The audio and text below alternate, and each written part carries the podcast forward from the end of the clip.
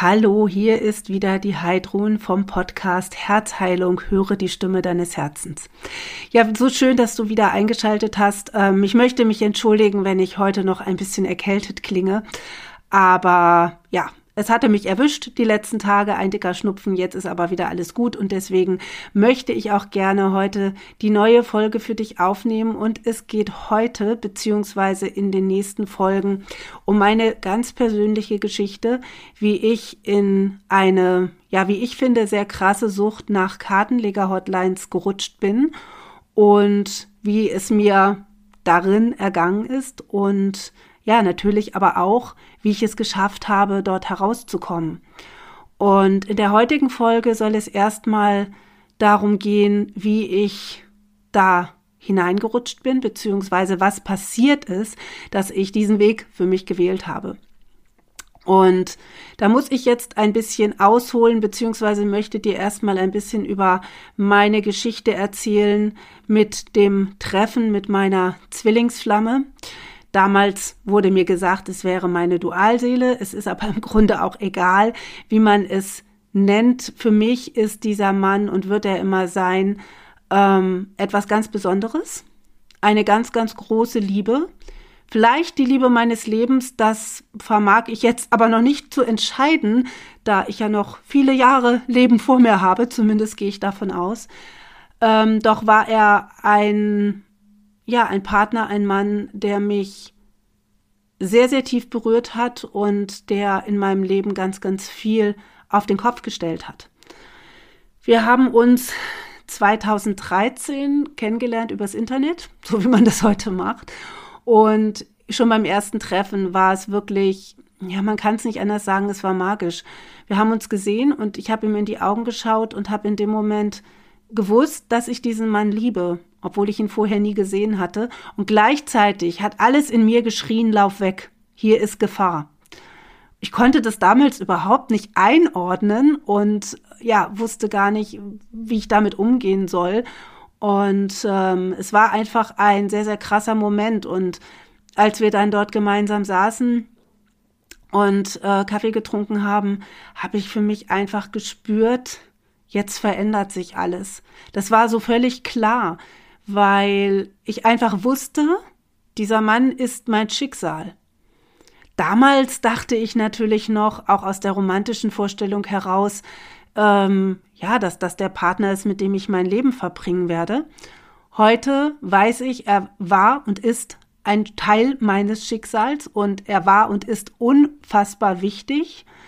Doch ist er zumindest aktuell nicht in meinem Leben und deswegen auch nicht mein Lebenspartner, was inzwischen für mich aber völlig in Ordnung ist. Damals war es dann so, dass ich mich auch sehr, sehr schnell einfach verliebt habe, zusätzlich zu diesem Gefühl der Liebe und ihn schon zu kennen. Zwischen uns herrschte eine wahnsinnige Anziehung, eine große Leidenschaft. Und ja, ich fand ihn einfach toll. Ich fand ihn als Person toll. Ich fand ihn von der Optik toll. Er hat genau dem entsprochen, was ja, so mein Typ ist, obwohl ich eigentlich nie einen Typen hatte oder nie hätte sagen können, das ist mein Typ Mann. Aber es gab einfach unglaublich viel, was ich wahnsinnig attraktiv an ihm gefunden habe. Und ja, ich fand ihn auch als Person toll, weil er in meinen Augen eine Art Abenteurer war. Er hat das gelebt, was er leben wollte. Er hat seine Träume gelebt und das hat mich wahnsinnig fasziniert, weil ich zu dem Zeitpunkt noch nicht das Gefühl für mich hatte, das auch zu tun. Inzwischen weiß ich, dass ich auch ähm, ja eigentlich schon mein ganzes Leben meine Träume auch gelebt habe. Aber damals konnte ich das aufgrund meiner Konditionierungen und meiner ja, meiner Muster und meinem Denken einfach nicht so wahrnehmen. Und mich hat das unglaublich fasziniert. Und es war dann so, dass er mir schon beim zweiten Treffen ähm, offenbart hat, wie momentan seine Situation ist. Er hat mir erzählt, wie es ihm geht, wie es finanziell aussieht, wie so seine beruflichen äh, Dinge momentan sind. Und ähm, ich hatte mich schon gewundert, weil ich dachte, warum erzählt er mir das? Ähm, und dann fragte er mich oder er sagte mir, er würde zurückgehen ins Ausland, wo er schon lange Zeit gelebt hat und fragte mich, ob ich mitkommen würde. Und ich habe spontan Ja gesagt, ohne nachzudenken. Er hat mich gefragt und es kam sofort aus mir heraus Ja, ich komme mit. wohlgemerkt, es war das zweite Treffen. Das heißt, eigentlich kannten wir uns noch nicht wirklich. Aber es war, es war einfach klar, weil ich wusste ja, dieser Mann ist mein Schicksal und ich wusste ja zu diesem Zeitpunkt auch oder ging davon aus, dass ich mein Leben mit ihm teilen möchte. Der Haken war, dass ich ihm das nie gesagt habe. Aber dazu später. Und dann haben wir uns noch ein paar Mal danach getroffen. Ich glaube, insgesamt waren es vier oder fünf Treffen. Und dann kam der Tag, ich weiß das noch ganz genau, wir waren verabredet. Ich hatte meine damals beste Freundin mit ihrem äh, Freund ähm, ja sozusagen eingeladen, beziehungsweise wir hatten ausgemacht, dass wir uns zu vier treffen wollen, weil ich gerne wollte, dass sie ihn kennenlernt. Und ja, wir wollten einfach einen netten Abend in der Kneipe zu viert verbringen. Und wir haben dann in der Kneipe auf ihn gewartet und er kam nicht. Ja, und das war natürlich für mich schon mal ein absoluter Horror emotional zumal es mich an eine Situation erinnert hat, die ich viele Jahre vorher erlebt habe, wo ich auch auf jemanden, in den ich damals sehr verliebt war, gewartet habe und er einfach nicht auftauchte. Der Mensch ist sechs Jahre lang nicht aufgetaucht, bis er sich dann irgendwann eben nach sechs Jahren wieder gemeldet hat. Und hier in diesem Fall war es so, dass dann erstmal einige Monate Funkstille war. Und in dieser Zeit wusste ich mir einfach nicht zu helfen. Es ging mir so schlecht, weil ich wusste ja, dass ich diesen Menschen liebe und ich wusste ja, dass ich mit diesem Menschen zusammen sein wollte und ich war mir ganz, ganz sicher, dass das auch seinen Wünschen entspricht und auch seinen Gefühlen entspricht. Auch wenn wir nie offen darüber gesprochen hatten, gab es eine Situation, in der ich der Meinung war und es auch noch bin, dass er mir das gesagt hat. Es war damals nicht völlig klar, und auf meine Nachfrage hat er nicht nochmal geantwortet, doch ich denke zu wissen, was in diesem Moment geschehen ist. Ich konnte allerdings darauf nicht adäquat reagieren. Und ja, so kam es, dass ich überlegt habe, was kann ich tun? Und meine Freundin hat immer gesagt, ja, schreib ihm doch. Aber ich habe mich einfach nicht getraut. Ich war so voller Angst, dass er sich gar nicht meldet oder dass er mir schreibt, er will nichts mehr mit mir zu tun haben und ich soll ihn in Ruhe lassen, dass ich überlegt habe, wie kann ich mir anderweitig Hilfe suchen. Und dann bin ich darauf gekommen, das hatte ich einige Jahre vorher schon mal gemacht, dass es Hotlines im Internet gibt, wo man anrufen kann und wo es Menschen gibt, die Karten legen und dir sagen, ob dieser Mensch dich liebt und zurückkommt. Ja, gesagt, getan. Ich bin also ins Internet und habe geschaut, was gibt es für Hotlines und habe gesehen, oh, da gibt es ja Unmengen. Und dann habe ich mir erstmal eine rausgesucht, die mir ja seriös erschien, wo ich das Gefühl hatte, das passte, habe mich dort angemeldet. Bei diesen Hotlines bekommt man auch immer erstmal ein Gratisgespräch und dann ja, habe ich mich dort angemeldet und habe mein erstes Gespräch geführt und dort wurde mir auch, soweit ich mich erinnere, gesagt, dass er zurückkommen würde, dass er mich liebt, dass alles gut ist, dass er sich wieder meldet und so weiter. Und zu der Zeit war das noch relativ okay. Also ich sag mal, da bin ich, ähm, war ich dann beruhigt und habe da weiter erstmal nicht nachgeforscht oder nicht viel Großes gemacht.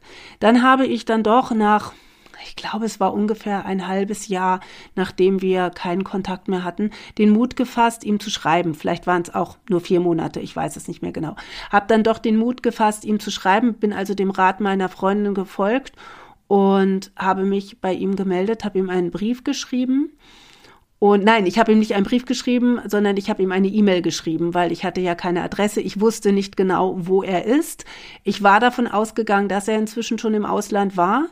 Aber sicher sein konnte ich mir nicht, denn ich wusste es ja einfach nicht.